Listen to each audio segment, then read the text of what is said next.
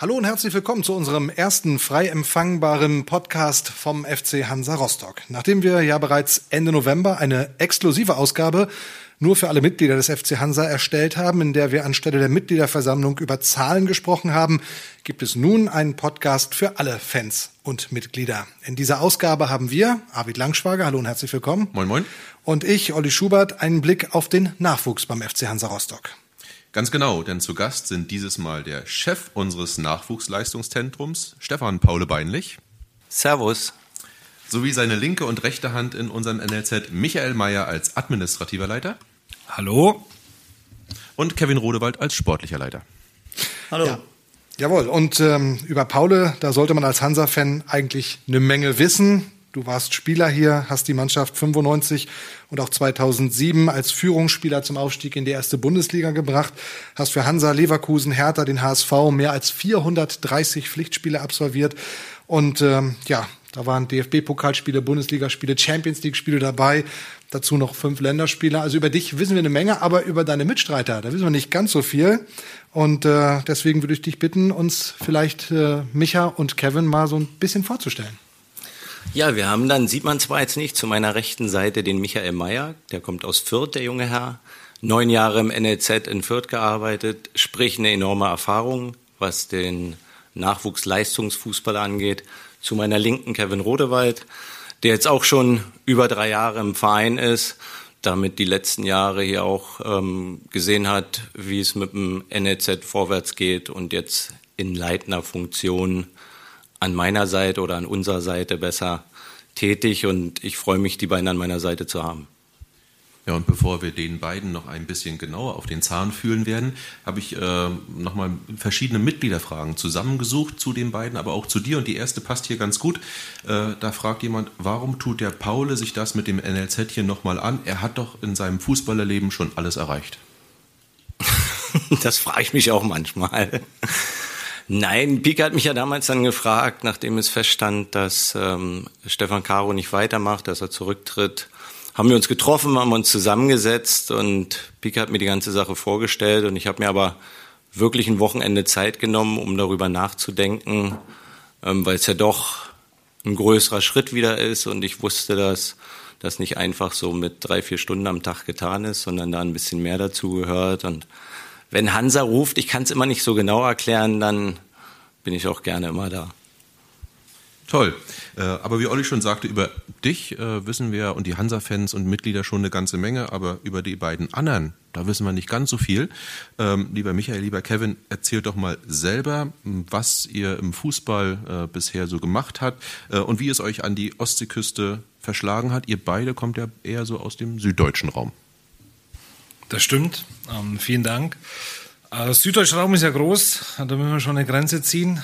Ähm, ich komme ja aus, äh, aus dem Freistaat Bayern, ähm, aus äh, Nürnberg geboren, aber wie Pauli gesagt hat, äh, lange Zeit in Fürth äh, gearbeitet, neuneinhalb Jahre da im NLZ gewesen.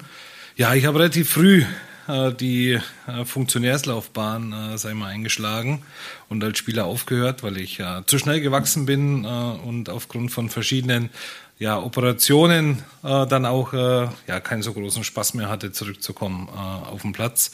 Und habe dann äh, ja schon mit 17 äh, als Co-Trainer angefangen und äh, ja, bin dann äh, zur Spielverein Kräuter Fürth gekommen, äh, 2010 als Co-Trainer und äh, bin jetzt mit meinen ja, 33 Jahren ähm, schon sehr erfahren dadurch, was, sage ich mal, die Arbeit im Nachwuchsleistungszentrum betrifft. Ähm, bin aber auch sehr froh, diese Erfahrungen jetzt hier in Rostock mit einbringen zu können. Bei mir stand letztes Jahr so ja eine Entscheidung an, äh, wie auch beruflich weiter, weil ich bin schon ein sehr ambitionierter Mensch, ähm, der sich immer wieder äh, entwickeln möchte. Und äh, da kam ja, die Gespräche mit, mit Hansa ähm, zur rechten Zeit, wo ich jetzt hier die Chance habe, mich im administrativen Bereich äh, an der Seite von, von Pauli und Kevin ähm, sehr gut mit einzubringen und äh, die Erfahrungen ähm, aus meiner bisherigen Laufbahn auch äh, zielgesetzt einzusetzen. Aber sag mal, als gebürtiger Nürnberger und dann viele Jahre bei Kräuter Fürth, das hat funktioniert? Ähm, schwer, ja, das ist äh, in der Tat so. Ähm, bei mir war es aber relativ einfach, weil ich äh, schon relativ früh dann auch dem, dem Fürther mein, mein, ja, mein Zuneigen äh, äh, zugewandt habe, äh, weil die haben immer das äh, die, das Fußballgeschäft belebt mit jungen Talenten, mit äh, attraktivem Fußball. Ähm, und es hat mir immer besser gefallen wie zu der Zeit in Nürnberg. Da konnte ich mich nicht so identifizieren. Und mit jungen Eigengewächsen, ähm, das ist einfach für mich ja, besser zwei Fragen von Mitgliedern äh, speziell äh, an dich gerichtet. Und zwar, wie groß ist der Michael Mayer? Auf dem Foto neben Paule sieht er, sieht Paule da wie ein Zwerg aus? Frage Nummer zwei, was will jemand wie Herr Mayer in Rostock? Er hatte in Fürth doch im Prinzip alles, was das Herz begehrt. A- und B-Junioren in der Bundesliga, Zweitliga-Profis vor sich. Warum ist er nach Rostock gekommen? Also zur ersten Frage. Ähm, 1,97 bin ich groß. Ähm, bei bestimmten äh, Schuhmarken mit einer höheren Sohle sogar zwei Meter. Ähm, jetzt weiß ich nicht mehr, was ich an dem Tag für Schuhe anhatte, aber ähm, ja, knapp unter zwei Meter, so belassen wir es mal. Ja, und die zweite Frage ist eigentlich auch relativ einfach zu beantworten, weil ich glaube, dass es nicht so einfach zu sagen ist, dass man alles hatte, nur in Anführungsstrichen weil A und B-Jugend in der Bundesliga spielen, beziehungsweise man Zweitliga-Profis vor sich hat. Ähm, ich glaube, da ist äh, eine Zusammenarbeit äh, mit, dem, mit dem Profibereich sehr wichtig, die Einbindung, aber auch die eigene Gestaltungsfreiheit. Vielen Dank, Micha, dafür, dass du uns mal so ein bisschen einen Einblick gegeben hast, äh, wer du eigentlich bist, äh, wer noch nie mit dir ins Gespräch gekommen ist. Und ähm, Kevin, ähm, wir haben schon gesagt, auch du aus dem süddeutschen Raum eigentlich. Und wenn man dich so reden hört, mag man gar nicht glauben, dass du ein gebürtiger Stuttgarter bist. Ja, das stimmt. Äh, man muss dazu sagen, dass meine Familie grundlegend aus äh, dem hochdeutschen Land kommt, das heißt aus Hannover. Und äh, dadurch wurde ich auch hochdeutsch erzogen in der Sprache. Ähm, eine kleine Anekdote, als ich meinem Vater mal eine kleine SMS geschrieben habe äh, auf dem Schwäbischen, ähm, kam nur zurück, bitte Hochdeutsch. Und dann können wir uns auch wieder unterhalten. Also von dem her, ja, Hochdeutsch war da die Sprache auch im Süden. Klar, wenn ich jetzt eine Woche unten bin und wieder oben bin und dann mit Micha und Paul rede, dann kriegen die sofort mit, okay, jetzt äh, babbelt er schon wieder, hat eine ganz andere Sprache. Aber letztendlich ist mir auch Hochdeutsch sehr wichtig in meiner beruflichen Laufbahn. Äh, da komme ich ja dann auch zu, dass, äh, wie meine Geschichte so ein bisschen ist. Über die Bundeswehr war es extrem wichtig, wenn du Menschen führst, auch in einer gewissen Sprache zu führen, dass sich jeder verstehen kann. Ähm, wie du schon sagst, aus Stuttgart, ähm, dort auch geboren, äh, in Bad Cannstatt und äh, bis zu meinem 18. Lebensjahr auch im Süden gewesen. Die letzten Jahre im Nachwuchsbereich beim SV Sandhausen absolviert, ein bisschen in der zweiten Mannschaft mit dabei gewesen, in der U19 dort. Der Sprung zu den Profis wurde mir dann verwehrt, wobei man sagen muss, dass ich jetzt nicht das größte Talent war. Ich hatte auf jeden Fall eine gute Einstellung, auch gute körperliche Voraussetzungen, aber das äh, Kicken mit dem Ball war jetzt nicht da meine allergrößte Stärke. Ähm, aber man hat schon gemerkt, dadurch, dass ich die Trainer sehr viel in Gespräche eingebunden war, als Kapitän auf dem Platz war in jungen Jahren schon, hat mir das halt sehr viel Spaß gemacht, Menschen oder Jungs zu führen oder Teams. Und da habe ich mir eine verrückte Idee ausgedacht, machst mal was, was im Süden keiner macht. Bin dann mit 18 mal komplett, komplett weg nach Eckernförde zur Marine, zur Bundeswehr. War da jetzt die letzten zehn Jahre ähm, hab, war dort als Ausbilder tätig, war dort als Infanterist bei den Marineschutzkräften tätig. Also viel gesehen äh, von Deutschland oder der Welt. Ähm, sehr spannend, viele Eindrücke, die man mitnehmen kann, auch in den Fußballbereich. Hab dann gesagt, okay, wollt noch mal angreifen, habe es dann in der Oberliga dann nochmal versucht im Männerbereich, das ging aber dann nicht mehr, weil man mit Lehrgängen halt vollgebombt wurde, verschiedene Fachlehrgänge bei der Bundeswehr, wo du natürlich auch eine gewisse Ausbildung durchläufst. Und war dann irgendwann in Stralsund für viele Jahre, wo ich dann auch sozusagen angefangen habe als Trainer. Also mit 22 habe ich mir dann gesagt, okay, das, das reizt dich, du hast jetzt zweieinhalb Jahre wenig im Fußball gemacht, du willst was machen, und dann wurde ich Trainer, habe da beim FC Pommern angefangen, habe im ersten Jahr dort die B-Jugend gemacht, im zweiten Jahr die B- und A-Jugend, wurde Jugendkoordinator beim FC Pommern und habe dann noch ein halbes Jahr die C-Jugend gemacht. War also eigentlich 24 Stunden auf dem Platz. Äh, ich muss dazu ein richtiges Dankeschön auch aussprechen an meinen Arbeitgeber damals, die mir das ermöglicht haben, auch an alle Kollegen, ähm, weil der normale Dienst bis 15.30 Uhr und dann direkt auf dem Sportplatz bis abends, das ging dann auch, weil einfach die Liebe und die Leidenschaft zum Fußball da ist. Hast du da schon gemerkt, welchen Stellenwert der FC Hansa Rostock auch in einem, in einem Flächenland wie Mecklenburg-Vorpommern hat? Gerade wenn man dann im, im, Nachwuchs vielleicht auch mal Spiele gegen Hansa gemacht hat und auch generell, was der, ja, in der Zeit ja viel Drittliga-Fußball beim FC Hansa, was das für einen Stellenwert hat. Und zweite Frage dazu, ist es dann für dich auch so vielleicht so ein kleiner geheimer Wunsch schon mal gewesen, also da vielleicht mal irgendwann äh, zu landen, wäre jetzt gar nicht verkehrt? Ja, also zur ersten Frage, ähm, selbst im Süden, also als bis zu 18 hast du den Hansa, Hansa auch verfolgt, ist ganz klar. Also damals zur Erstliga-Zeit mit den ganzen Spielern und mit der Atmosphäre, das hast du im Fernseher verfolgt. Da waren immer interessante Spiele dabei. Ähm, da war Hansa, so wie jetzt auch, immer noch ein, ein Klassiker Traditionsverein, der für gewisse Werte und Normen steht. Das war immer interessant, auch diese Spiele, wie gesagt, zu sehen. Als ich dann hier oben als Trainer angefangen habe, muss ich sagen, habe ich mich erstmal auf meine Aufgabe konzentriert und habe dann nach und nach gemerkt, was Hansa hier für einen Stellenwert im, im Land hat, hier in MV, was einfach Wahnsinn ist. Also das hast du in Stralsund gemerkt, überall die Kleber, die Fanszene, äh, alle sprechen von Hansa, überall ist Hansa, dieses Han MV ist ja, infiziert von Hansa, das hat mich dann irgendwann auch gepackt. Und wenn du dann als junger Trainer anfängst und dann im Land guckst, okay, was ist denn hier das äh, bestmöglich, was du erreichen kannst, war das schon natürlich ein Ziel, irgendwann im NLZ bei Hansa Rostock tätig sein zu dürfen. Und natürlich ähnlich die Frage wie bei Micha, äh, wenn man in Stuttgart geboren ist, VfB oder tatsächlich eher der kleine Nachbar Stuttgarter Kickers. Wem hast du dann in deiner Jugend die Daumen gedrückt? Nee, schon die Roten. Also wenn du in Bad Cannstatt geboren wirst und dann gleich zur Geburt gewisse Dinge bekommst, äh, wo du auch erstmal nicht, nicht wählen kannst, aber dann ist schon der VfB. Genau. Und man muss dazu sagen, Bad Cannstatt ist quasi da, wo das Stadion auch ist, ne? wo der genau. VfB auch zu Hause ist. Man ne? kennt ja die Cannstatter Kurve. Genau. Also das ist das Herz. Ähm, wie gesagt, ich verfolge das auch immer noch. Aber man muss dazu sagen, also ich bin ja jetzt seit äh, zehn Jahren hier im Norden. Also bin ich auch wirklich Hansa infiziert, das muss man schon so sagen. Also ein VfB, VfB kriegst du mit, aber hier 24 Stunden für den Verein mit den Jungs, äh, die hier alle sitzen, arbeiten zu dürfen, das ist schon top. Bei Hansa hast du ja dann auch äh, die A- und B-Junioren unter anderem ähm, mitgecoacht oder gecoacht. Und da ähm, habe ich auch gleich noch eine Frage oder eine Meinung eines ehemaligen Spielers von dir. Und ich darf nicht verraten, wer es gesagt hat. Ich war mal Spieler unter Herrn Rodewald. Wir haben ihn den Fußballprofessor genannt. Ich glaube, auch aus den ersten Worten kann man das schon so ganz gut raushören, weil er immer nur Fußball im Kopf hatte und jede Übung und jeden Spielzug bis ins kleinste Detail erklärt hat. Leider habe ich das nicht immer kapiert, sodass ich oft nur auf der Bank gelandet bin. Aber Fußballprofessor, wusstest du das, dass äh, die Jungs dir so einen Spitznamen zumindest zeitweise gegeben haben? Ja, ich habe das um die Ecke mitbekommen. Also die Jungs, klar, in dem Alter, sie kommen jetzt nicht zu dir und sagen, ja, du bist ein Fußballprofessor oder äh, ein Fußball, ein Fuchs, ein Taktik-Nerd oder was auch immer. Aber du kriegst es um die Ecken schon mit. Also klar, mir sind gewisse Dinge wichtig, da gehört das auch dazu. Ähm, aber äh, ja, also die Spieler selber die kamen da jetzt nicht so, dass sie dazu irgendwas gesagt haben. Aber es schmeichelt doch schon ein bisschen, oder? Wenn, wenn Sie sowas sagen. Es ist ja nicht bös gemeint, ne? Ja, also wie gesagt, wer mich kennt und für mich ist es auch schwer jetzt, wenn man sich das vorstellt, hier einfach nur zu sitzen. Ich bin ein sehr aktiver Mensch, ich, ich lebe das auch vor, äh, möchte da auch Vorbild sein mit voller Leidenschaft, voller Liebe ähm, und das auch den Jungs halt mitgeben, diese, diese, diese Einstellung, die du an den Tag legen musst, ähm, was du für den Fußball opfern musst zum Teil oder was es dir auch geben kann. Ich denke, das ist extrem wichtig, dass du das als Trainer, als Funktionär, als, als, als ja, Vereinsperson auch machst, damit die gerade die Jugend von heute das auch sieht und dann auch nachmachen kann. Das ist ein richtig wichtiger Faktor, der mir sehr, sehr wichtig ist im Vorleben von Werten und Normen. Ja gut, alles klar. Dann vielen Dank erstmal für diese Einführungsrunde und dann lass uns mal richtig einsteigen in die Thematik. Paul, als du angefangen hast, ist ja quasi ein Jahr jetzt her. Du bist jetzt, ja, kann man schon sagen, ein Jahr im Amt. Im Dezember 2019 sind die Gespräche gelaufen und dein erster offizieller Arbeitstag war, glaube ich, der 1. Januar. Ähm, wie hast, welche Situation? Der erste Zwölfte war wirklich offizieller Arbeitstag. Genau, 1.12.2019. Ähm, was hast du hier vorgefunden? Wie war, wie war die Situation und ähm, hast du tatsächlich vom ersten Tag an durchgeholt, wie die Situation ist, oder hat das schon noch einen Augenblick gedauert, um alles auch ähm, ja, zu verstehen und alle Abläufe zu kennen?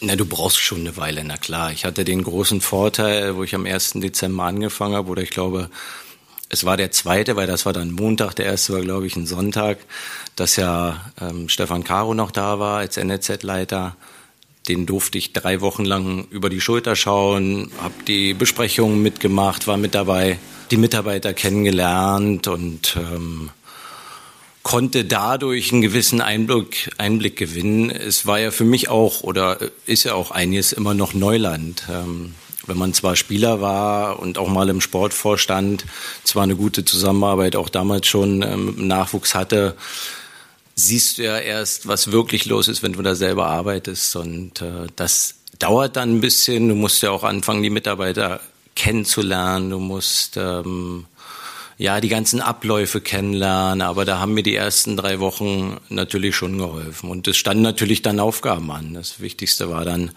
ähm, weil ja eine neue Leitung ähm, bestimmt wurde, ähm, den administrativen Leiter zu finden dann den sportlichen Leiter. Es stand, Stefan Caro hatte die A-Jugend noch gemacht, für den ersten ersten einen A-Jugendtrainer zu finden. Und das waren so dann die Aufgaben, an die ich mich dann erstmal alleine gemacht habe. Wie fängt man da an? Nimmt man tatsächlich das berühmte weiße Blatt Papier und dann schreibt man sich auf, was man so vorhat und in welche Richtung es gehen soll? Ich war im sehr engen Austausch mit äh, Pike gewesen. Also wir saßen im Dezember definitiv jeden Morgen um acht zusammen, haben gesprochen über die Situation. Und äh, das erste, was ich dann gemacht hatte, war, ich habe mir den Vorstand geschnappt und wir sind mal durchs NEZ-Trakt und wir sind durchs Internat gegangen und haben natürlich feststellen müssen, dass da über viele Jahre wenig passiert ist, also sprich im Grunde genommen über 20 Jahre. Und dass wir da einen Weg finden müssen, das wieder auf Vordermann zu bringen, eine gewisse Qualität rein und haben dann zum Glück ähm, die Chance bekommen über den Vorstand, dass wir da renovieren, rekonstruieren können ähm, und das war für mich aus meiner Sicht sehr, sehr wichtig, dass wir diesen Schritt gehen, weil man kann über viele Philosophien sprechen, über Fußball, über Ehrgeiz. Aber ich glaube, man muss für die Mitarbeiter, wie aber auch für unsere Spieler, wenn man den NLZ-Trakt gesehen hat, man soll ja gerne kommen zur Arbeit oder halt zum, zum Fußballspielen, auch im Internat gerne leben. Äh, und ich glaube, das war zu der Zeit schwierig, weil, wie gesagt, es nicht die Qualität hat, die wir uns vorgestellt haben. Es galt ja für dich dann quasi ein Team aufzustellen, weil du von Anfang an gesagt hast, klar, ich stelle mich hier hin, auch als bekanntes Gesicht. Da macht man ja auch kein Hehl draus als Verein, dass man sagt, wenn man jemanden wie Paul Bein nicht bekommen kann, dann nehmen wir den auch. Aber du hattest ja dann Vorstellungen. Du wolltest einen administrativen Leiter haben, einen sportlichen Leiter. Den administrativen hattest du mit Micha relativ schnell. Wie, wie kommt man auf den? Woher weiß man, dass der nach neun Jahren keinen Bock mehr auf Fürth hat? Na, ich hatte den Vorteil, dass äh, Pike da schon vorgearbeitet hatte, ähm, weil ja, denke ich mal, der Vorstand das schon lange im Kopf hatte, dass man halt eine Leitungsebene einbaut. Dass man sagt, einer alleine kann ein NLZ nicht führen. Also zumindest nicht in sportlicher administrativer Ebene. Und da kommt ja dann immer noch ein bisschen mehr dazu. Das ist ja nicht alles. Ähm, und deswegen hatte mich ja schon einen Termin gehabt. Ich konnte zu dem leider nicht, weil, weil ich selber einen Termin an dem Tag hatte, der aber schon vorher feststand, äh, bevor das Gespräch äh, überhaupt stattgefunden hat. Und der Micha hat aber dann gesagt, pass auf, äh, ich würde gerne mich mit Paul zusammensetzen. Ich übernachte hier noch. Und dann haben wir einen Tag später uns ausgetauscht und es war ein tolles Gespräch gewesen und er war der Einzige, wir hatten ja den einen oder anderen Bewerber, der auch seinen Arbeitsplatz mal sehen wollte. Der dann gesagt hat, Paul, lass uns mal, lass uns mal rübergehen ähm, in NLZ-Trakt und wo mein Büro wäre und wie alles so aussieht. Und da war ich natürlich total begeistert, weil alle anderen ähm, sind danach nach Hause gegangen und das war es. Und es war, wie gesagt, ein sehr angenehmes Gespräch und du hast halt schon gemerkt, dass äh, Micha eine, erstens eine hohe Qualität hat ähm, eine hohe Erfahrung. Und das war natürlich für mich äh, sehr, sehr wichtig. Und wir haben ja die Gespräche immer dann noch mit Pike und Kevin Meiner zusammengeführt. Wir hatten alle drei ein sehr positives Gefühl gehabt und das ist auch bis heute noch so. Da hake ich aber kurz ein. Das war Avi dann wirklich ein Kulturschock damals. Ähm, weil wir hatten äh, in Fürth das NLZ äh, erst frisch renoviert gehabt, alles relativ neu. Ähm, und dann hier hochzukommen und äh, also erstmal war es für mich, ich war noch nie nördlicher als Berlin und wie ich das erste Mal im Routenplaner geguckt habe, puh, 650 Kilometer, ja, da schnauft man schon mal durch. Ähm, Willkommen in unserer Welt für alle Auswärtsspieler in der dritten Liga. Ja, das, äh, das habe ich jetzt auch kennengelernt, ähm, wenn, die, wenn die Jugendmannschaften unterwegs sind, was das für Strecken sind. Ja, und dann hier oben angekommen, wie ich dann doch zu Pauli gesagt habe, komm, jetzt mal rüber in den Truck gucken oder das Büro anschauen ja, da ähm, wurde ich dann schon am äh, Boden der Tatsachen relativ schnell runtergeholt. Ja, aber andererseits scheinst du ja Herausforderungen zu lieben. Sonst hättest du ja nicht, äh, nachdem man dir ein Angebot offensichtlich unterbreitet hat, dann ja auch nicht zugesagt. Das stimmt, das stimmt, weil ich muss sagen, dass äh, die Lage, die, die Art und Weise, wie alles äh aufgebaut wurde, ja auch wirklich ähm, in der Tat so viel Sinn macht und äh, Top-Voraussetzungen bietet. Der Zustand, äh, sag ich mal, der, der, der Baumasse, sag ich mal, war einfach dann zu dem Zeitpunkt einfach noch in einem nicht so guten Zustand und hat vielleicht das, das ein oder andere Eck im Kabinentrakt und im Büro nicht so ganz gut ausgesehen. Ähm, aber das konnten wir ja dank, dank vieler und kleiner Unterstützer oder auch vieler großer Unterstützer äh, Gott sei Dank bis jetzt äh, schon ändern. Wie sind denn die Aufgaben aufgeteilt? Also du bist der Chef des Nachwuchsleistungszentrums, äh, Paule. Äh, Micha ist der administrative Leiter. Was macht man da? Und äh, Kevin ist der sportliche Leiter. Da kann man sich so vielleicht noch so ein bisschen zurecht äh, murmeln, äh, was, was man da wohl macht. Also Spiele angucken, mit Spielern reden, wie auch immer, Trainingspläne, was auch immer. Aber wie ist so die tägliche Arbeit aufgeteilt zwischen euch dreien? Ist relativ einfach. Ich war ja der Erste, der kam, habe ja meinen Arbeitsvertrag unterschrieben, wo mein ganzer Aufgabenbereich drin war und habe dann das in zwei Teile aufgeteilt. Die erste Hälfte, das war der administrative Teil in meinem äh, Arbeitsvertrag, den übernimmt jetzt Micha. Und der sportliche Bereich, der mir, äh, bei mir drin steht, den übernimmt Kevin. Also da ich die beiden Jungs, die sind immer, ähm, arbeiten immer sehr fleißig und ich schaue, dass das vernünftig und ordentlich alles abläuft. Aber was heißt administrativ? Guckst du, dass die Spielpläne funktionieren und äh, dass die Jungs, die im Internat wohnen, auch rechtzeitig zu Hause sind, das Licht aus ist? Oder was kann man sich unter administrativ vorstellen? Ich sage immer, ähm, eine gute administrative ähm, Organisation oder Struktur erkennt man daran, wenn man sie nicht sieht äh, und einfach alles läuft. Ähm, und letztendlich sorge ich dafür, dass äh, für den Zweck, wo wir das betreiben, also die Talentförderung, äh, die Fußballspiele, die Trainingseinheiten am Wochenende, ähm, dass das alles funktionieren kann, reibungslos funktionieren kann.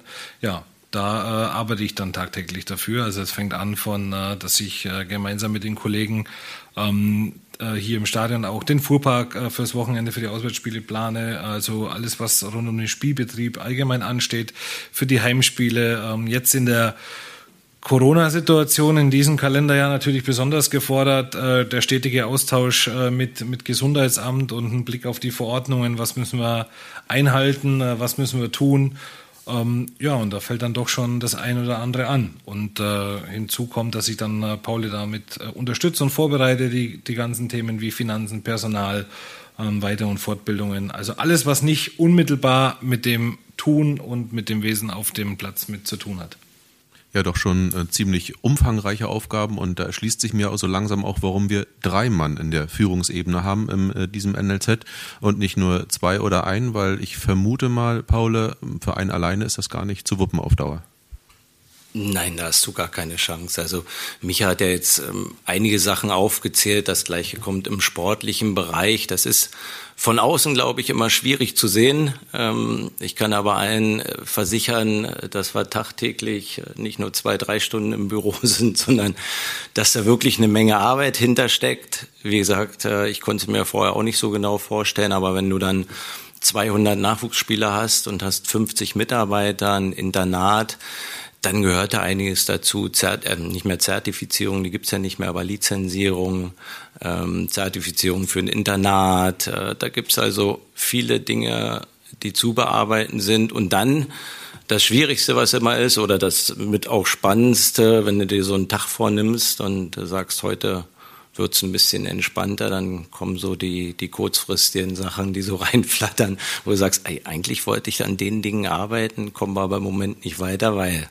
Und äh, das haben wir fast täglich. Und deswegen muss man mal sagen, er stellt sein Licht immer so an den Scheffel und sagt, ja, ja, mein Arbeitsgebiet wurde aufgeteilt, ein Teil macht Kevin, ein Teil macht der Micha. Nee, nee, der hat schon auch dann selber noch genug zu tun. Ähm, und uns erleichtert es die Arbeit natürlich auch, und äh, das hast du zu Beginn angesprochen, ähm, so ein bekanntes Gesicht. Und ich glaube, in Rostock äh, ist Pauli dann doch äh, sehr bekannt. Das erleichtert unsere Arbeit. Also egal, ob wir mit, mit äh, Sponsoren äh, im Nachwuchs sprechen, ob wir mit Unterstützern, mit Verbänden, mit Spielerberatern, mit Spielern äh, sprechen, da ist Pauli eine, eine so große Hilfe und ein so wichtiger Mensch an der, an der Spitze dieses Nachwuchsleistungszentrums. So, und dann habt ihr euch dann so ein bisschen zurechtgeruckelt äh, in den ersten, sagen wir mal, drei, vier, fünf Monaten und dann schlägt Corona volles Brett zu.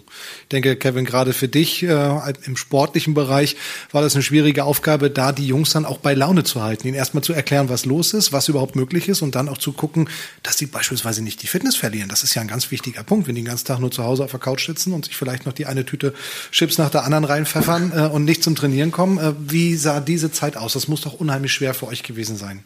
Ja, also für die Jungs, für die Trainer, für uns alle war das natürlich, ja, ich, in ganz Deutschland und auf der Welt ein harter Schlag, aber für uns Sportler, wenn du deiner Liebe, deiner Leidenschaft nicht nachgehen kannst, gerade für die jungen Spieler, ähm, die dann auch ihren Wettkampf irgendwann nicht hatten, dann den Trainingsbetrieb nicht hatten, letztendlich ihre Motivation äh, nicht da war, wo sie äh, letztendlich den ganzen Tag darauf hinfiebern, abends zum Training zu kommen, sich auszupowern. Da haben wir uns natürlich viele Gedanken gemacht, was können wir machen.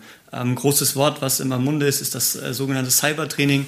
Das haben wir auch gemacht für die verschiedenen Altersbereiche, wo wir dann gesagt haben, okay, wir geben Aufgaben, die wir dann ja auch online gestellt haben auf Instagram, auf Facebook, die die Jungs machen mussten. Wir haben Trainingspläne online weitergegeben. Die Jungs waren extrem fleißig. Ähm, natürlich war das immer so nach zwei, drei Wochen musst du die halt dann motivieren. Dann machst du als Trainer oder die Trainer machen dann Videokonferenzen mit den Jungs, halten die bei der Stange, halten die bei der Laune, geben gewisse Pläne weiter. Der Sportpsychologe hat ganz viel Arbeit geleistet dort in dem Bereich, um die Jungs mental fit zu halten, um sie weiterzuentwickeln. Du musst halt gucken, was kannst du in der Zeit positiv nutzen, auch wenn es natürlich positiv ein komisches Wort in der Zeit ist, aber was kannst du daraus ziehen? Also wo kannst du dich in welchen Bereichen Sport dann entwickeln? Ähm, und da haben wir uns halt viel im athletischen Bereich dann äh, entwickelt und uns weiter nach vorne gebracht, auch den Spieler. Ähm, und das haben die zu Hause gemacht. Und das hat jeder Junge, jeder Trainer, da muss man auch mal ein Lob aussprechen in der Zeit, wirklich, die haben Vollgas gegeben, haben ihre Pläne gemacht und waren fleißig. Das haben wir dann auch gemerkt, ähm, wo wir dann in Mitte des Jahres nochmal trainieren durften ähm, wo sie dann zurückgekommen sind, voller Ehrgeiz, voller Elan und wir sozusagen gar keine Aufbauarbeit mehr leisten mussten, sondern ich will nicht sagen von 0 auf 100 starten konnten, aber bei 80 Prozent waren die alle. Und ähm, wie schwer war es ähm, zu verkraften, dass die Saison dann irgendwann auf Schlag zu Ende war? Ich denke, ihr hattet auch in der vergangenen Saison vielleicht noch Ziele, die man hätte sportlich erreichen können. Ja, im Nachhinein immer schwer. Micha lacht schon. Ähm, ich habe ja letzte Saison die U17 betreut und also für uns war es, also ich bleibe mal bei der U17, weil es da schon ein harter Schlag war. Ähm, auch für mich persönlich und in der Planung auch bei den Jungs, da waren die schon echt niedergeschlagen weil wir da schon ganz klar gesagt haben, also mit der U17, da wollen wir jetzt hoch. Wir haben uns ein Jahr vorbereitet, hatten dort eine sehr junge Mannschaft, ein Jahr zuvor mit eigentlich nur dem aktuellen Jahrgang 2003, wo ganz viele sozusagen U16-Spieler gegen U17-Mannschaften gespielt haben, sind Vierter geworden, haben sehr gut mitgehalten, haben eine gute Runde gespielt und dann gehst du natürlich mit einem gewissen Anspruch in die Saison. Die Hinrunde lief da nicht so gut, aber in der Rückrunde bist du marschiert, schießt RB Leipzig 6-0 aus dem Stadion, in Klammern, also aus dem, vom Kunstrasen und dann ist auf einmal Ende. Und dir fehlen am Ende dann zwei, drei Punkte ähm, äh, mit Nachholspielen und allem, wo du sagst, gut, äh, dies hätte es eigentlich sein sollen.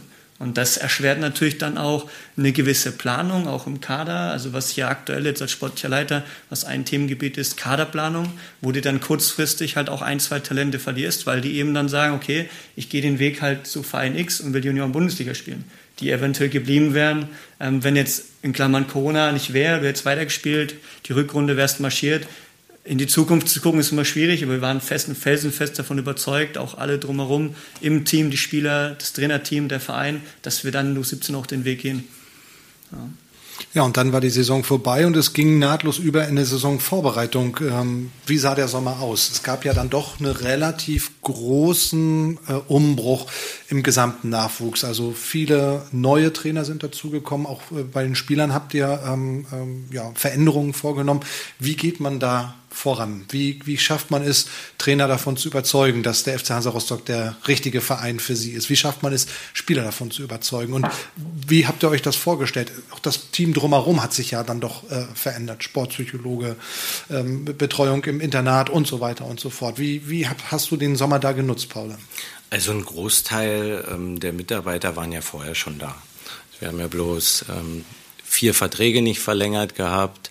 Wir brauchten aber auch einen pädagogischen Leiter, den wir in Vollzeit auch anstellen wollten, den haben wir dann auch gefunden gehabt. Und es ging ja nicht erst im Sommer los, sondern die größte Schwierigkeit war eigentlich, dass im März die Corona-Situation kam und du eigentlich in dem Zeitraum ja schon anfängst, die neue Saison vorzubereiten, also mit Mitarbeitern zu sprechen, die Trainer mit Spielern zu sprechen, neue Saison. Und im Grunde genommen war für uns alles mehr oder weniger offen. Du hattest nicht das Ende gesehen, wo du sagen konntest, da geht's wieder weiter.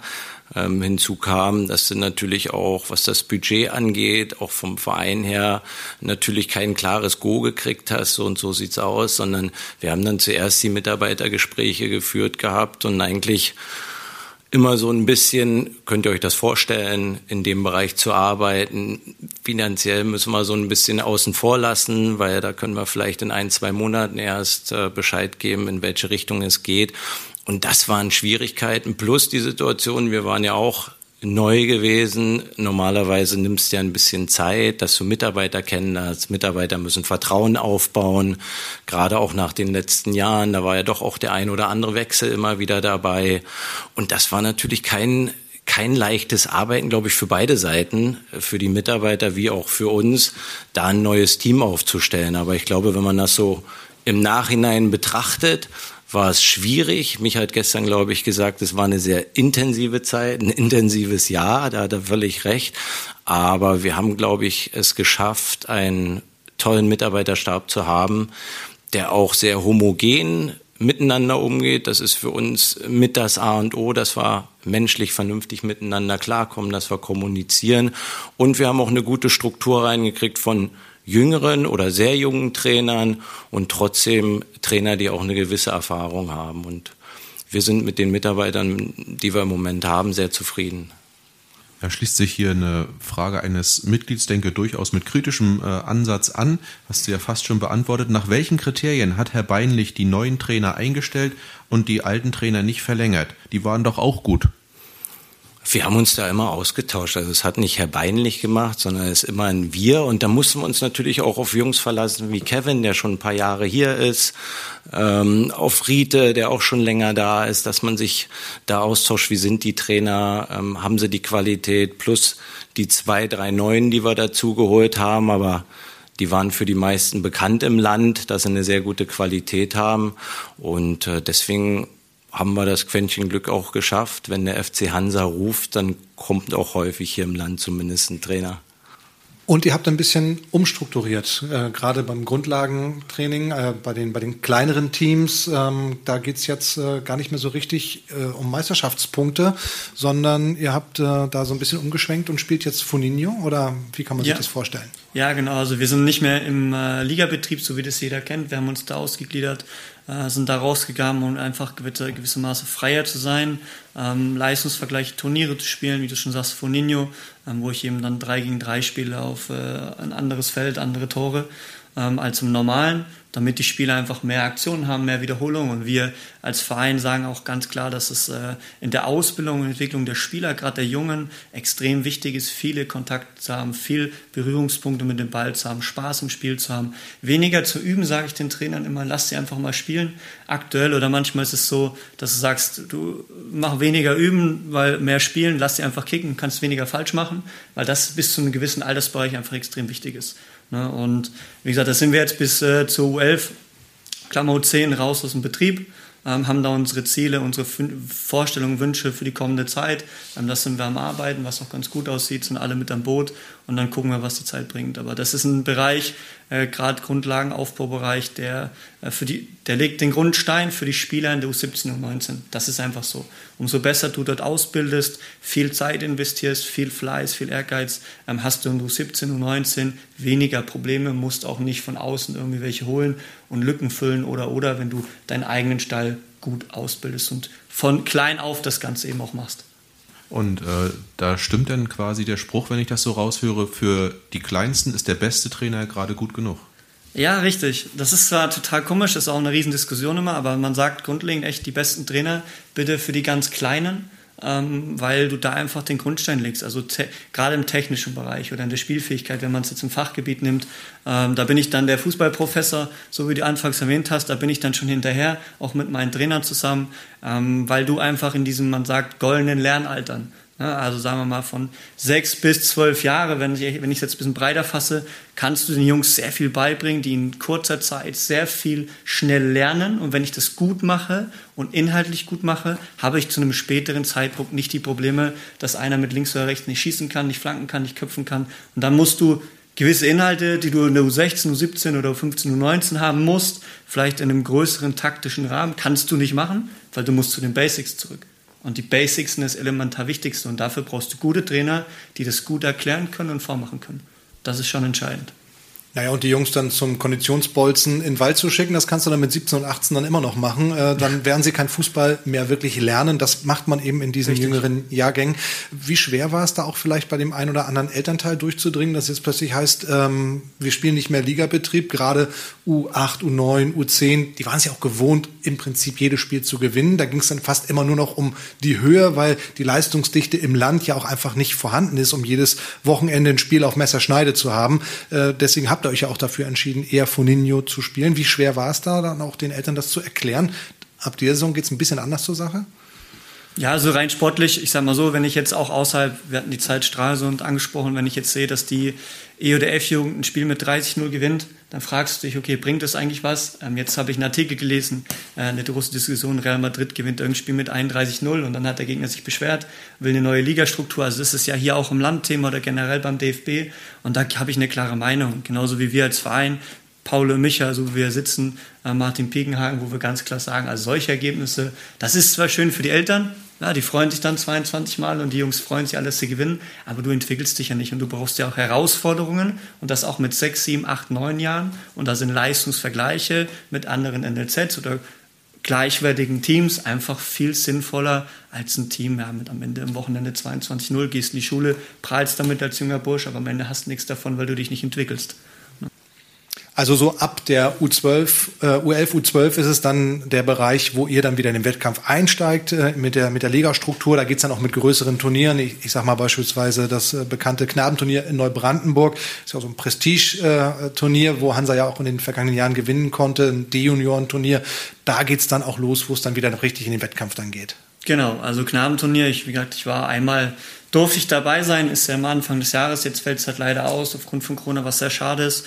Aber man muss schon sagen, also für die Jungs ist das ein Highlight, weil du halt gegen, gewisse Gegner spielst, ist mal gegen Dortmund, Schalke und so spielst du nachher in der A-Jugend, B-Jugend gerade aktuell nicht. Vielleicht irgendwann mal in der Zukunft mal in gewissen Vergleichen äh, oder in gewissen Strukturen. Aber das ist ein Highlight, wenn du da Tottenham, FC Porto hast, also ausländische internationale Clubs und gegen die darfst du dich auch mal messen. Das ist also für die Jungs, die kommen da immer mit ja, das, sie zwei Wochen vor dem Knabenturnier im Training, das sind eigentlich die qualitativ besten im ganzen Jahr, weil alle Jungs wollen dort mitspielen. Na, das ist schon ein Highlight, absolut. Paul selber auch, glaube ich, mal äh, dran teilgenommen äh, als junger Knabe. Ja, ich durfte damals beim Freierde-Turnier, hieß das damals. Ich war, glaube ich, sogar zwei Jahre hintereinander dabei, weil ich bei den Älteren einmal mitspielen durfte, ein Jahr vorher. Ähm, aber ich glaube, gewonnen hatten wir es nicht. Aber es war immer dadurch, dass ich beim BFC gespielt hat, eine nicht so positive Stimmung in unsere Richtung zumindest. Das kommt jetzt überraschend. Aber um äh, von positiver Stimmung äh, zu sprechen, ihr habt äh, den, die Sommerpause positiv ja auch nicht nur genutzt, um äh, euch äh, personell neu aufzustellen, sondern ihr habt tatsächlich das, was du vorhin angesprochen hast, Paul, äh, auch renoviert. Ihr habt da wirklich äh, vieles, nicht alles, aber vieles tatsächlich auf links gedreht, ne? Ja, es ging ja schon los in der Corona-Zeit und wurde dann leider für mich zu früh fertiggestellt, weil ich hatte mit Robert eine Wette gehabt. Ähm, ich glaube, ich hatte gesagt, dass es erst schaffen Richtung Mai. Aber Robert sagte mir, nee, Ende März, Anfang April sind wir fertig. Hat auch funktioniert gehabt. Also ich muss ihm auch noch ein Essen ausgeben. Äh, ja, da wurde vieles, ähm, oder besser gesagt, im Grunde genommen alles zumindest auf den Stand gebracht, dass du da heutzutage sehr gerne hingehst, dass du dich da wohlfühlst. Das Internat wurde neu möbliert. Ähm, Im NLZ-Trakt wurden alle Kabinen neu gemacht. Äh, und das war aber auch wichtig und notwendig. Und wir haben es jetzt zum Glück geschafft. Ich klopfe dreimal auf Holz. Wir haben hier einen Holztisch, da sogar auch kein Wasser mehr irgendwo reinläuft. Ähm, da nochmal vielen Dank an die beiden Ollis, die da seit mehreren Monaten immer wieder dran gearbeitet haben. Nee, jetzt sieht alles wieder schick aus. Also kurz zur Erklärung, Olli Grümmert und Olli Maras bei uns äh, aus dem Hause beim FC Hansa Rostock, die technischen Dienste, die haben da wirklich sehr viel mit auch Sponsoren repariert und äh, in einen wirklich akzeptablen Zustand gebracht. Äh, da muss ich dir recht geben, das ist wirklich ganz toll gelaufen. Ja, das NLZ drüben, ich habe es mir auch angeguckt, also es ist wirklich schick geworden, pflichte ich dir bei. Ähm, aber Kevin, ich glaube, den ein oder anderen Platz, den hätte man schon noch gerne mehr zur Verfügung, um die Mannschaften rundumfänglich top zu betreuen. Ja, natürlich. Also umso mehr Plätze du hast, umso besser ist das, gar keine Frage. Also gerade für die Älteren, wenn du dann mal gewisse Dinge umsetzen willst im Training oder im Inhalt oder Vorbereitung im Spiel, ist so ein ganzer Platz ganz gut. Ich sage aber auch, und der Meinung bin ich, und wir haben ja hier einen Schotterplatz, und äh, die Brasilianer und wie sie alle heißen, die sind ja technisch irgendwie herausragend und auch nicht so schlecht. Und die haben nicht alle immer einen wunderbaren Kunstrasen oder einen wunderbar ebenen Rasen. Und es geht ja doch irgendwie. Das heißt, für uns oder in der sportlichen Ausrüstung ist es einfach auch wichtig, vielleicht verschiedene Untergründe zu haben. Das stelle ich ab und an mal einfach in den Raum und als Provokation, ob ich einfach mal vielleicht einmal auf Rasen trainiere, auf Kunstrasen und dann auf Schotter, weil der Ball sich immer anders verhält und ich mich dadurch automatisch anpasse und vielleicht eine gewisse Entwicklung gehe, die schneller vonstatten geht, als wenn ich nur auf einem Untergrund spiele. Ja, das ist für, da kommen wir wieder zum Thema Professor, da bin, das ist dann mein Thema, das ist mein Gebiet, damit beschäftige ich mich Tag und Nacht gefühlt. Ähm, wie entwickeln wir die Spieler und da gehört die Platzsituation dazu. Aber du musst gucken, was du hast und musst einfach das Beste draus machen. Und wir haben die Möglichkeiten hier, wir müssen nur gucken, dass wir sie optimal nutzen. Dann habt ihr die Mannschaften zusammengestellt, ihr habt die Trainer gefunden, ihr habt ähm, die Mannschaften gut verstärkt, die Saison ging los und man muss auch sagen, die ging richtig gut los. Also die ersten Spiele, wenn man sich das anschaut, U19, U17 mit ambitionierten Zielen. Was habt ihr da festgelegt und warum wart ihr euch so sicher, dass das gut funktionieren wird? Na gut, sicher bist du dir nie, aber ich glaube, ähm, die Kader sind sehr, sehr gut zusammengestellt worden. Da ist der Kevin äh, einen sehr großen Anteil dran dass wir da sehr viel Qualität haben. Und unser Ziel ist es natürlich mit der U17 und U19 den Schritt in die Bundesliga zu gehen. Und wir wissen auch, dass diese beiden Kader, man sieht es ja auch, oben mitspielen können und dass sie auch um den Aufstieg mitspielen können. Wir würden gerne das natürlich aufsteigen.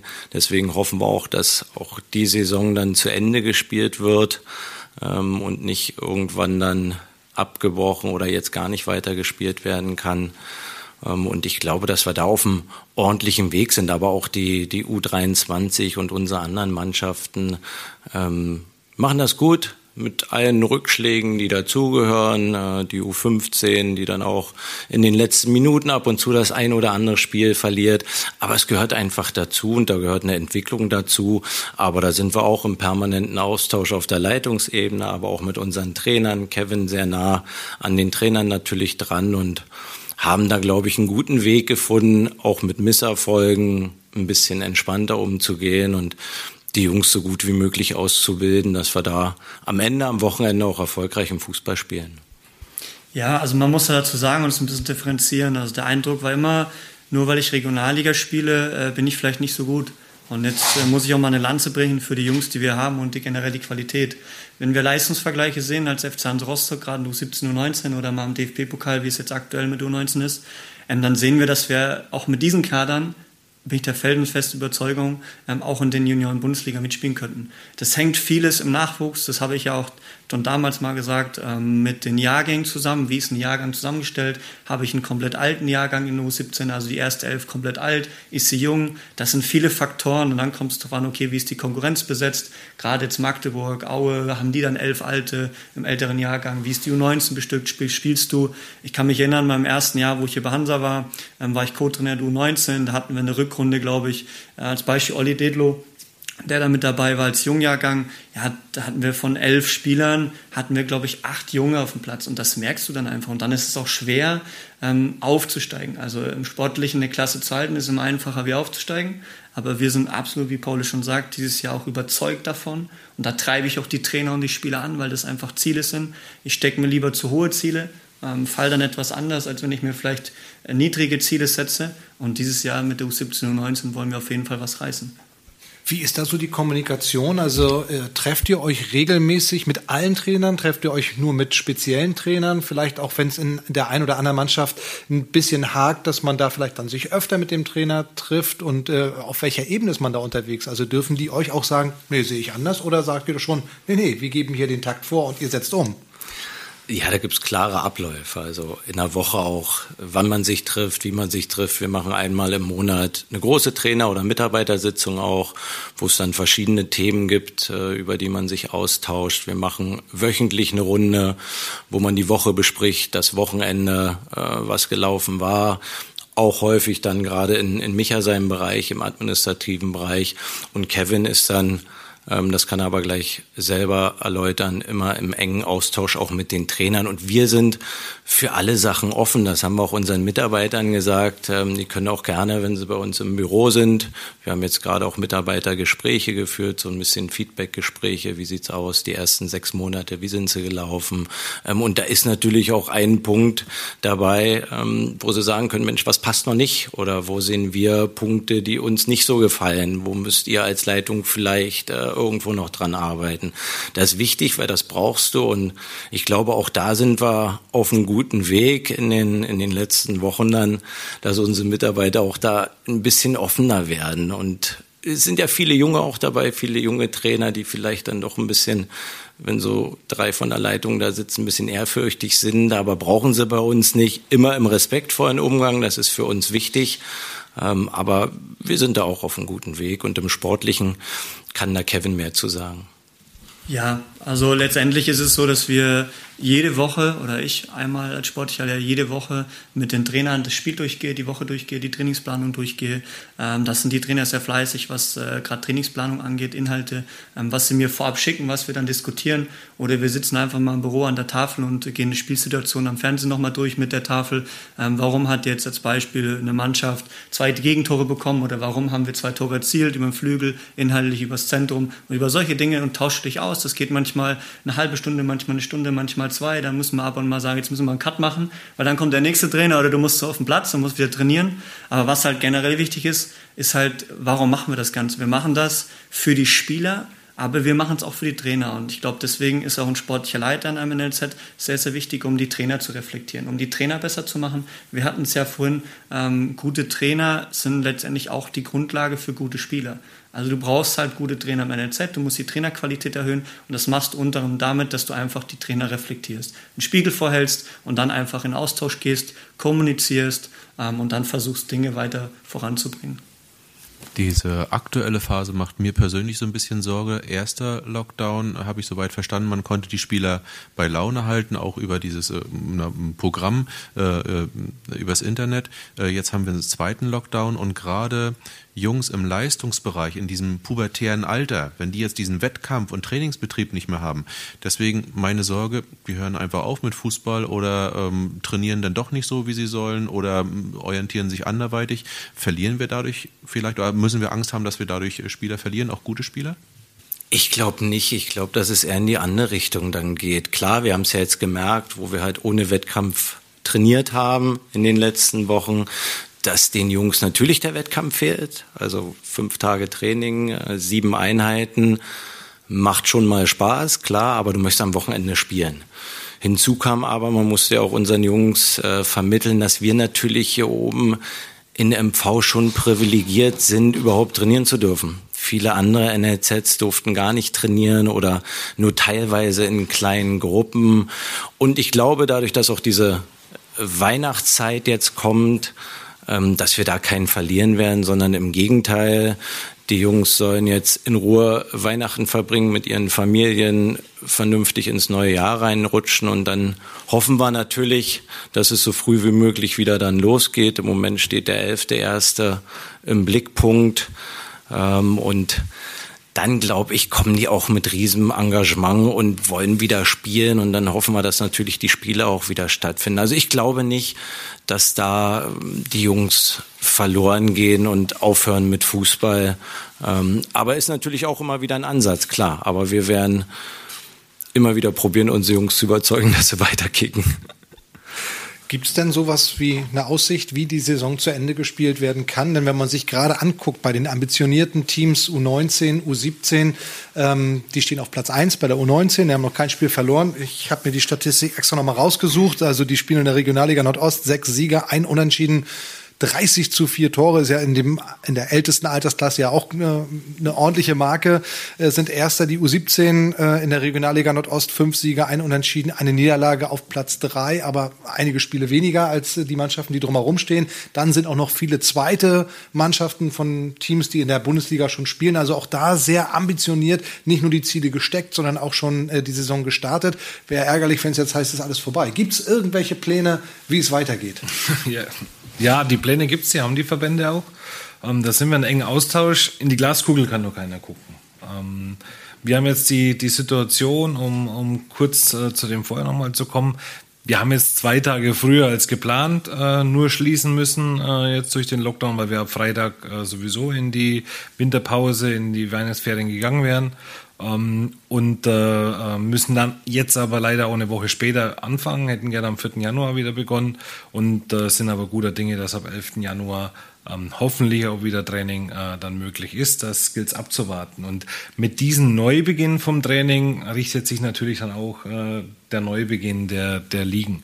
Wir haben, äh, wenn wir es kurz chronologisch durchgehen, von den, von den Herren, also von der U21, U23 bei uns, äh, der Nordostdeutsche Fußballverband, ähm, die gründen jetzt eine Arbeitsgruppe, äh, um den, die Fortsetzung in der Herren-Oberliga Nord und Süd äh, dementsprechend zu, zu klären. Äh, da kann jetzt jeder Verein äh, noch diese Woche Vorschläge einbringen und äh, die dann im neuen Jahr in der Arbeitsgruppe diskutiert werden. Ähm, die reichen von Vorschlägen äh, zur kompletten Annullierung des Spieljahres bis hin zur ähm, ja, Spielen einer einfachen Runde oder auch mit Wochenspieltagen einer ganzen Runde. Also da wird in alle Richtungen gedacht und da sind wir den Verbänden für den offenen Austausch auch sehr dankbar.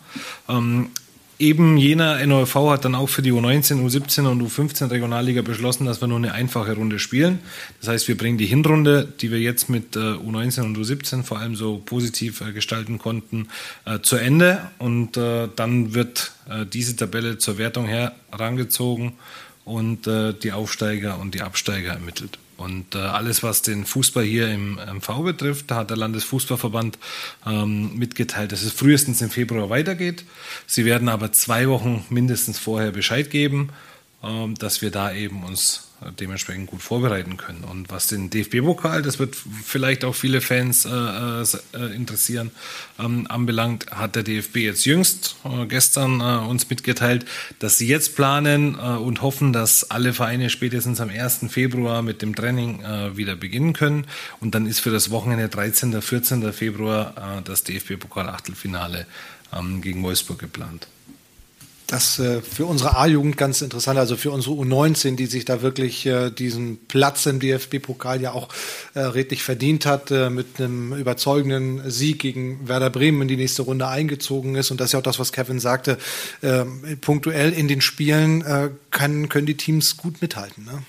Absolut. Und da will ich nochmal kurz einhaken und mich bei allen Fans nochmal ähm, für, das, äh, für die erste Runde im Pokal entschuldigen. Da hatte ich echt ein schlechtes Gewissen, weil wir durch die, durch die Einlasskontrollen und durch die Zettel ähm, so viel Bürokratie hatten äh, und mit dem Zuschaueransturm nicht gerechnet hatten, was uns sehr gefreut hat. Und ich war selber am Einlass gestanden und bis wir alle drin war, hatten, stand es leider auch schon, also was heißt leider, Gott sei Dank, schon 3-0, aber die Tore, die haben wir nur äh, gehört durch die Tormusik. Ja, gut, aber ähm, da lernen wir dann für die nächste Runde dann, dann draus. Ähm, das also die, die laufende Saison. Trotzdem wollen wir den Blick auch noch mal ein bisschen weiter dann äh, ähm, wagen, denn äh, das hört ja nicht auf nach dieser Saison, egal ob es dann eine Einfachrunde wie äh, in der A- und äh, B-Jugend dann sein wird oder vielleicht eine komplette Saison bei den, bei den anderen Mannschaften äh, im Verein und auch bei der U21 in, in der Oberliga. Ähm, wie ist die lang- oder zumindest mittelfristige Prognose und Ausrichtung des Nachwuchsleistungszentrums beim FC Hansa Rostock. Ist ein Nachwuchsleistungszentrum überhaupt noch etwas zeitgemäßes oder gibt es da andere Modelle? Nee, das ist schon zeitgemäß, das Nachwuchsleistungszentrum. Unsere Ausrichtung soll eigentlich sein, aber ich glaube, die hat sich grundsätzlich über die vielen Jahre nicht verändert, dass wir Spieler aus unserem Nachwuchsleistungszentrum in den Profibereich bekommen, dass wir der Weg ähm, vom NLZ ins Ostseestadion, dass wir hier den einen oder anderen im Profibereich wiedersehen. Wir haben ja jetzt mit dem Olli Detlo jemanden dabei, ähm, der jetzt sogar einige Spiele gemacht hat.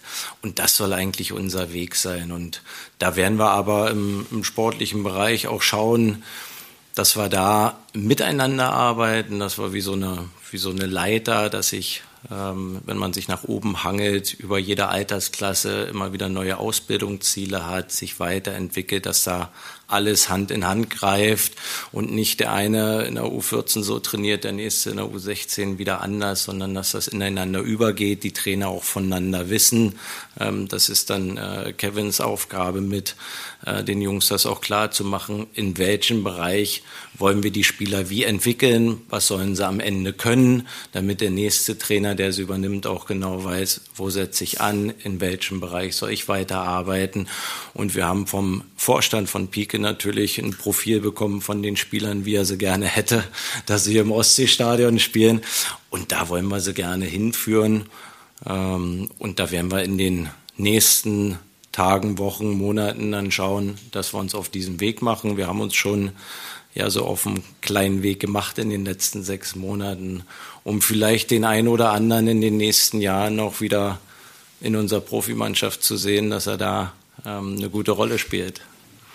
Ähm, ein Wunsch vieler Fans und Mitglieder ist neben dieser, einem, einem sportlich erfolgreichen äh, Nachwuchsbereich auch eine hohe Vereinsidentifikation äh, der, der Jungs, der Spieler dort. Das heißt also Spieler, die sich nur, nicht nur auf einem hohen fußballerischen Niveau bewegen, sondern für die der FC Hansa auch ein geiler Verein ist, für die der FC Hansa der Verein schlechthin ist. Und es muss schon ein besonders überragendes Angebot eines anderen Vereines kommen, damit man überhaupt nachdenkt, äh, zu wechseln.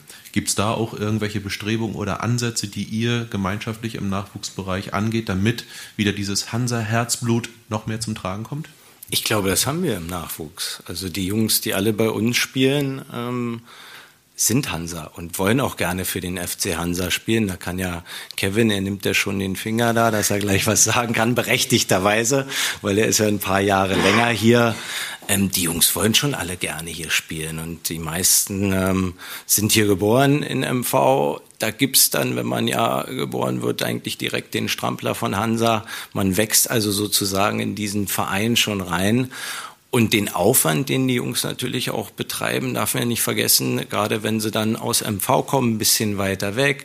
Du hast Internatsgebühren zu zahlen, du hast eine Schule, wenn du äh, auf COD kommst, die privat ist, wo du auch Geld zahlen musst. Also die investieren einmal äh, von ihrer Art und Weise, dass sie gerne natürlich für den Verein spielen und finanziell natürlich auch. Und deswegen glaube ich, die Spieler haben wir auf alle Fälle, die unheimlich da gerne. Ich jetzt mal rein, bevor derjenige äh spricht, der schon äh, länger als drei Jahre da ist. Äh, ähm, das ist etwas, was mich auch von Tag eins hier fasziniert hat und bis heute fasziniert, weil ähm, man das auch einfach merkt. Also nicht nur, dass unsere Mitarbeiter ja sehr verbunden äh, sind mit dem Verein, was man in jedem, äh, was sie uns in jedem Gespräch äh, spüren lassen, sondern auch die Spieler und jeder ist ja auch wirklich sehr positiv gegenüber all dem, was wir, was wir tun. Und Pauli hat gerade unter anderem als Beispiel die Internatsgebühren an, äh, angesprochen. Also im südlichen Teil von Deutschland oder ich glaube vor allem gerade auch in Westdeutschland ähm, ist es nicht denkbar, dass äh, das normal ist, dass man für die Leistung, für die Ausbildung, die man erfährt, äh, auch mit bezahlt. Und ähm, deswegen hat es mich von Tag eins hier schon sehr fasziniert, dass äh, das selbstverständlich ist für, für unsere Spieler, für die Eltern ähm, im Internat, sich da auch zu engagieren, wenngleich wir natürlich daran arbeiten und äh, diese Dinge äh, mit, mit Sponsoren, mit Unterstützern peu à peu abbauen wollen, weil wir dieses rundherum, dieses Umfeld noch mehr verbessern wollen. Ähm, also das, das bringe ich gerne mit, das, das Know-how ähm, von meiner vorherigen Station, weil es da eben anders war. Aber daran hat man von, von Anfang an gemerkt, okay, also in MV, Hansa und jeder Spieler hat das Ziel, hier zu spielen und investiert und das wirklich im wahrsten Sinne des Wortes sehr, sehr viel dafür.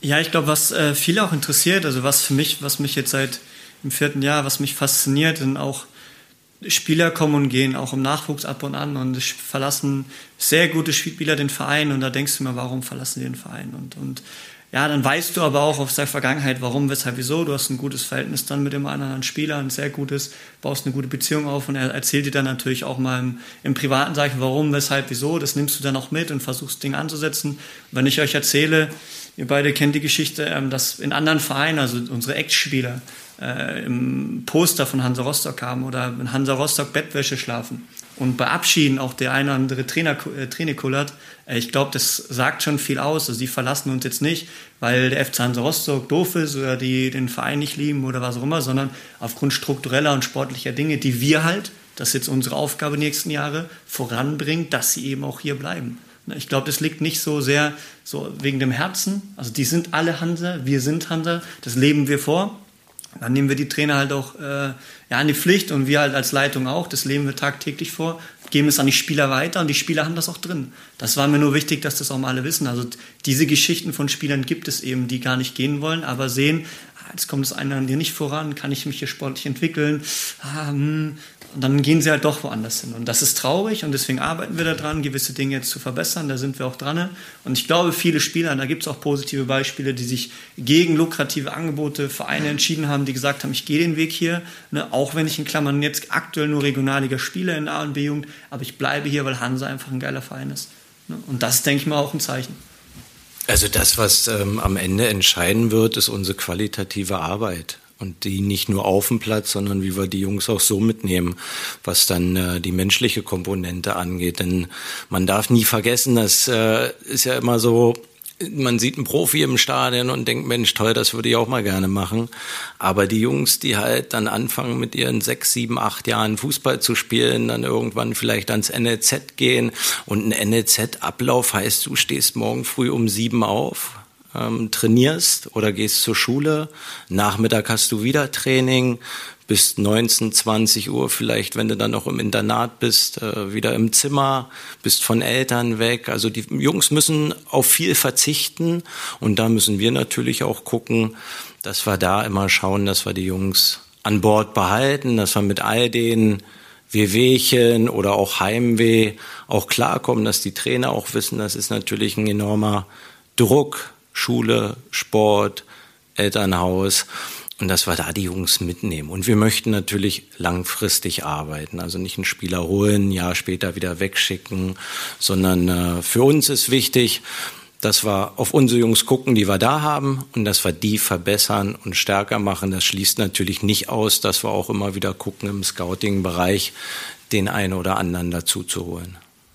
Letztendlich, wenn ich das richtig verstanden habe, gehen die Jungs dann weg, weil auch im Nachwuchs haben sie ja nur eine begrenzte Zeit zu spielen. Und wenn das Angebot eines Bundesligisten in der A- oder B-Jugend da ist, dann ist es in den meisten Fällen tatsächlich die rein sportliche Perspektive, die sie von Hansa dann wegbringen, ja? Ja, die sportliche Perspektive äh, gehört da mit dazu. Also im heutigen Geschäft, das ist kein Geheimnis, was da zum Teil für Unsummen auch dann im Raum stehen. Das ist natürlich dann auch eine Komponente. Also das ist aber ein generelles Thema. Ähm, wenn die Eltern eine gewisse Summe als äh, Taschengeld kriegen können, dann entscheidet. Also ob dann immer der Junge entscheidet, das stelle ich einfach in den Raum. Ich denke, ähm, ja, ähm, dem geht es da auch nicht schlecht. Ähm, aber ich glaube, ähm, wir müssen unsere Hausaufgaben machen, das, was Paul schon gesagt hat, in den Bereichen uns entwickeln und dann verlassen uns, und das zeigt einfach auch diese Saison, ähm, unsere gewissen Top-Talente, die wir dann in gewissen Bereichen eben auch schon haben, die verlassen uns dann nicht, weil die den Weg einfach auch mitgehen wollen. Und ich glaube, da, da ist es äh, an uns gelegen, eben alle von dieser Ausbildung zu überzeugen. Und äh, wir sind da auf einem Weg, einen Rostocker Weg weiterzuführen, ja, der auch ja schon begonnen hat. Wir nennen uns ja auch die Junghanseaten, ähm, was alles so ein Image schaffen soll, dass die Jungs sich damit identifizieren können. Wir äh, versuchen äh, seit Anfang ähm, des Jahres das weiter fortzuführen, auszubauen, dass wir diese maritime Sprache, nennen wir es immer so ein bisschen äh, bei uns, äh, da implementieren. Ja, dass wir eben ähm, nicht von der DNA sprechen, sondern vielleicht von dem Hauptmast oder von unserem äh, Segel. Äh, Olli, du hast ja so einen schönen Pullover an mit den jungen Hanseaten Segelsätzen. Ähm, das wollen wir im Wording schon auch immer wieder spielen und auch ausbauen. Und da gilt es zu überzeugen, dass eine Liga nicht immer unbedingt ja, der DFB, äh, das liest ja äh, äh, dieser Tage jeder in den Zeitungen, denkt der DFB ja auch ein bisschen um. Die Liga entscheidet nicht immer. Und da habe ich auch in Fürth viele positive Beispiele gehabt. Wir haben aus dem einen Jahr, wo wir aus der Bundesliga abgestiegen waren und dann wieder aufgestiegen sind, auch Spieler in den Profibereich bringen können. Also das ist nicht immer entscheidend. Die Qualität der Ausbildung liegt an den Trainern, ähm, an den Trainingsinhalten, an der Woche. Ja, und die Ergebnisse sind dann nur am Ende des Tages das Zeugnis dafür. Du, Olli, der Michael hat gerade gesagt, äh, wir müssen hier alle überzeugen, aber so wie die drei hier die letzten zehn Minuten gebrannt haben, Also mich haben die überzeugt. Mich auch voll und ganz. Und äh, ich glaube, das geht unserem Vorstand ja genauso. Ansonsten wären sie ja äh, nicht mit der Arbeit so zufrieden. Und äh, man sieht es ja auch, dass der Austausch da ist. Äh, mein Büro, kann ich ja hier ruhig sagen, ist unmittelbar neben Pikes Büro. Und ähm, wenn ich äh, sehe, dass äh, Paul und Micha im Prinzip jeden Tag da sind, dann weiß man, dass der Weg, der hier gegangen wird, auch durchgezogen werden soll. Das ist nicht nur was, was irgendwo auf Papier steht, sondern ihr füllt es tatsächlich mit Leben aus. Ja, das ist uns auch, auch wichtig. Das, es ist ja ein Verein und nicht äh, da drüben ist das NEZ. Man spricht gerne davon oder auch un, andersrum, dass äh, wir im NEZ da drüben, der Profibereich, wir sind ein Verein. Wir wollen zusammenarbeiten, wir wollen einen guten Weg finden. Das war, wie gesagt, die Jungs ähm, gut ausbilden. Wir sind permanent natürlich hier. Äh, das machen wir nicht nur wegen Pika, ähm, sondern einfach auch, dass wir uns sehen lassen, äh, dass man sich austauscht und da, äh, das passt jetzt vielleicht ganz gut rein. Erstens vielen Dank an unsere Mitarbeiter alle im NLZ, aber auch hier im Ostseestadion, an unsere Trainer natürlich, an unsere Unterstützer, Sponsoren, die wirklich auch in dieser schwierigen Zeit die ja jetzt wieder anfängt, immer für uns da waren, auch an die Eltern, ähm, auch wenn da die Zusammenarbeit immer ganz spannend ist, weil Eltern haben ja dann doch auch ihre eigenen Vorstellungen im gewissen Sinne. Aber nein, da können wir überhaupt nichts äh, Negatives bisher sagen. Ähm, das ist eine tolle Zusammenarbeit, aber es ist auch wichtig, es geht nur zusammen. Wenn wir nicht zusammenhalten als ein Team, dann werden wir diesen Weg nicht gehen können. Ähm, und deswegen ist es wichtig, dass wir da immer wieder schauen, auch den Kontakt und die Kommunikation zu haben. Und egal in welches Büro wir kommen, äh, wir wurden bisher immer freundlich empfangen und auch immer wieder unterstützt.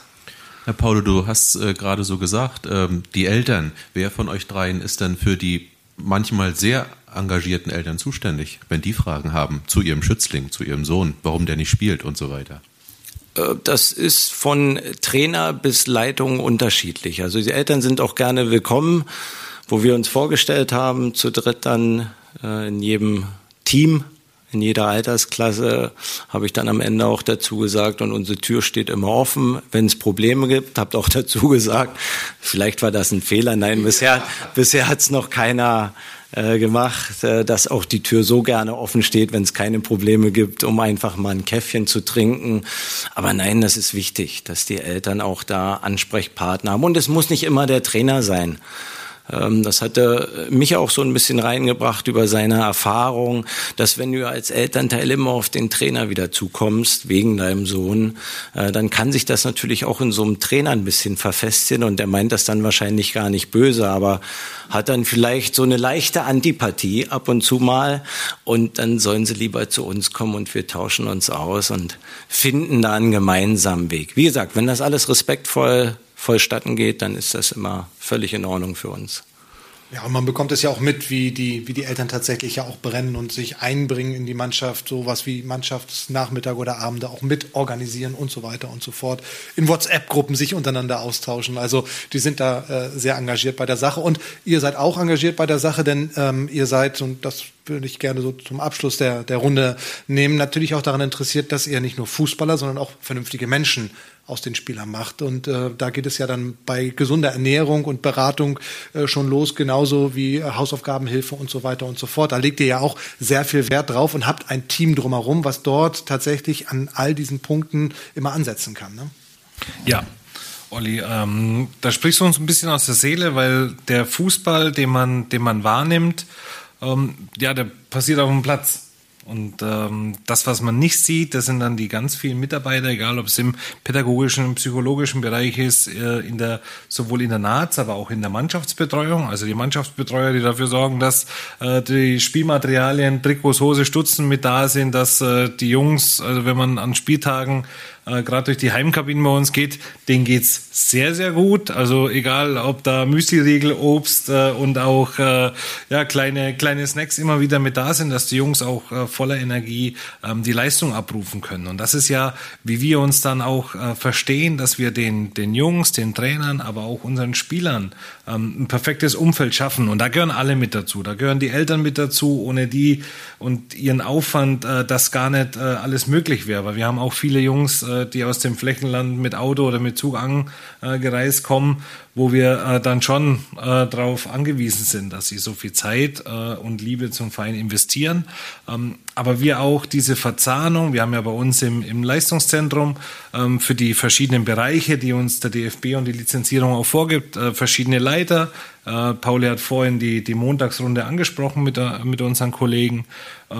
Und dann aber auch auf diese Ressourcen hier äh, im Ostseestadion mit zurückgreifen und dass äh, wir es schaffen und das ist auch ein, ein, ein großer Verdienst von von Paule, ähm, dass wir schaffen, so viele Synergien zu bündeln für dieses Ziel, den Nachwuchs noch besser, noch professioneller, ähm, zielgerichteter dahin auszurichten. Ähm, ja, das äh, das ist schon echt toll und äh, da gebührt ein Riesendanke. Prima, vielen Dank an dieser Stelle, äh, dass du das auch nochmal so explizit dann erwähnt hast. Schlussfrage an alle. Kevin, wir fangen mit dir an. Wo siehst du denn das NLZ in den nächsten 12 bis 24 Monaten oder was wünschst du dir dafür? Ja, also ich schließe mich da mal ganz kurz an, was Micha äh, gesagt hat. Ich würde mir wünschen, dass am Ende des Tages in der Kabine oder im Trakt ein U19-Spieler auch dem U10-Spieler einmal die Hand gibt und Hallo sagt und genauso andersrum. Aber da geht es so ein bisschen drum, Werte, Normen, äh, Dinge vorleben. Das geben, haben wir in den Trainerteams auch immer wieder, dass wir es vorleben, dass wir es auch machen, dass der U10-Trainer mit dem U21-Trainer, U19-Trainer, der U19-Trainer, U17-Trainer mit dem U8-Trainer, U9-Trainer, dass die sich austauschen, dass wir ein gewisses familiäres Umfeld haben. Das ist mir sehr wichtig. Also neben dem Sport und im Sport natürlich, da jetzt steht ja Weihnachten an, da hat man viele Wünsche. Ähm, das dauert viel zu lange. Ähm, das sind auch viel äh, Professor, Professorenwünsche. Aber letztendlich möchte ich, dass wir strukturell im Bereich Sport die Trainer weiterentwickeln, die Trainer für sich sagen können in diesem Zeitraum, ich habe bei FC Ansrak was dazugelernt, ich bin besser geworden und die Spieler auch sagen können, ich bin in dem Zeitraum besser geworden, ich habe was mitbekommen. Das ist mir wichtig, also Spieler und Trainer aus meiner Sicht, dass die in diesem Zeitraum sich verbessert haben. Neben Liegen und allem, da hat der Micha schon gesagt, da steht viel in den Medien drin, in welche Richtung das dann geht. Ähm, das lassen, da lassen wir uns überraschen. Aber in dem Zeitraum wünsche ich mir, dass die Trainer besser sind und die Spieler. Ich möchte natürlich ähm, in, den, in den zwei Jahren, dass wir alle gemeinsam die Prozesse, Strukturen ähm, auf so einen Stand bringen, dass wir ja, für die Jungs und äh, für alle hier, für den Verein äh, einen sehr guten Job mitmachen. Und viel einfacher würde das natürlich, wenn wir noch mehr plastische Beispiele hier unten, wir sitzen ja im Ostseestadion, ähm, wenn ich auf den Rasen gucke und da in den nächsten 24 Monaten noch den einen oder anderen mehr aus der eigenen Jugend, weil dann ist all das, was wir vorhin besprochen haben mit der Identifikation und auch mit dem, äh, dass die Jungs auch hier bleiben, egal welches Angebot kommt, noch plastischer zu sehen und die Jungs merken, der neue Weg, der eingeschlagen wurde, ähm, sowohl vom Vorstand, aber auch von uns als Leitung, als allen Mitarbeitern im NLZ, ja, der wird wirklich gelebt. Schön, dass ich jetzt als letzter dran bin. Da, da gibt es gar nicht mehr so viel. Ich schließe mich den beiden auf alle Fälle an. Ich, ähm, ich habe fast darauf spekuliert, ja. dass du das sagen wirst. Wünsche mir natürlich erstmal, dass wir alle gesund bleiben, dass wir gut durch diese Zeit kommen, dass wir wieder irgendwann ein ordentliches Training plus Wettkämpfe erleben können, dass die Saison im Fußball vernünftig zu Ende geführt wird, ähm, in dem Maße, wie es noch möglich ist. Und Natürlich, äh, das ist mir ein persönliches Bedürfnis, möchte mich bei den beiden Jungs hier neben mir bedanken, weil äh, sie über die sechs Monate oder dann auch zwölf Monate äh, immer hinter mir standen. Wir da, glaube ich, einen sehr guten gemeinsamen Weg gefunden haben mit allen Differenzen, die es auch zwischen uns gibt, was aber auch wichtig ist, dass man sich im Büro auch mal nicht nur anlächelt und Ja und Abend sagt, sondern da gibt's auch äh, sehr kontroverse Diskussionen. Ähm, und ich glaube, ich hatte vorhin noch den Vorstand vergessen, nicht, dass Robert und Pike sauer werden. Nein, äh, vielen Dank für die tolle Zusammenarbeit und auch mit Günter Fett. Da finde ich schon, dass das genau der Weg ist, den wir zusammen gehen wollen. Und ich hoffe, dass wir den die nächsten Monate und Jahre, wenn es geht, so weiter bestreiten. Vielen herzlichen Dank. Dann wünschen wir euch viel Erfolg beim weiteren Schleifen der Rohdiamanten im Nachwuchsleistungszentrum. Vielen Dank für die vielen äh, ausführlichen Hintergrundinformationen an Kevin Rodewald, an Michael Mayer und an Stefan Paulobeinig als Chef des Nachwuchsleistungszentrums hier beim FC Hansa Rostock. Euch und uns natürlich weiterhin viel Erfolg in der Arbeit mit den jungen Spielern. Auch dir, Arvid, vielen Dank für viele interessante Fragen und wir wünschen allen Mitgliedern, allen Fans, allen Förderern, Freunden und natürlich auch den Sponsoren des FC Hansa Rostock und des Nachwuchsleistungszentrums eine schöne Vorweihnachtszeit, besinnliche Feiertage. Bleibt alle gesund und vor allen Dingen dem FC Hansa Rostock treu. Gemeinsam schaffen wir das. Wir sind Hansa.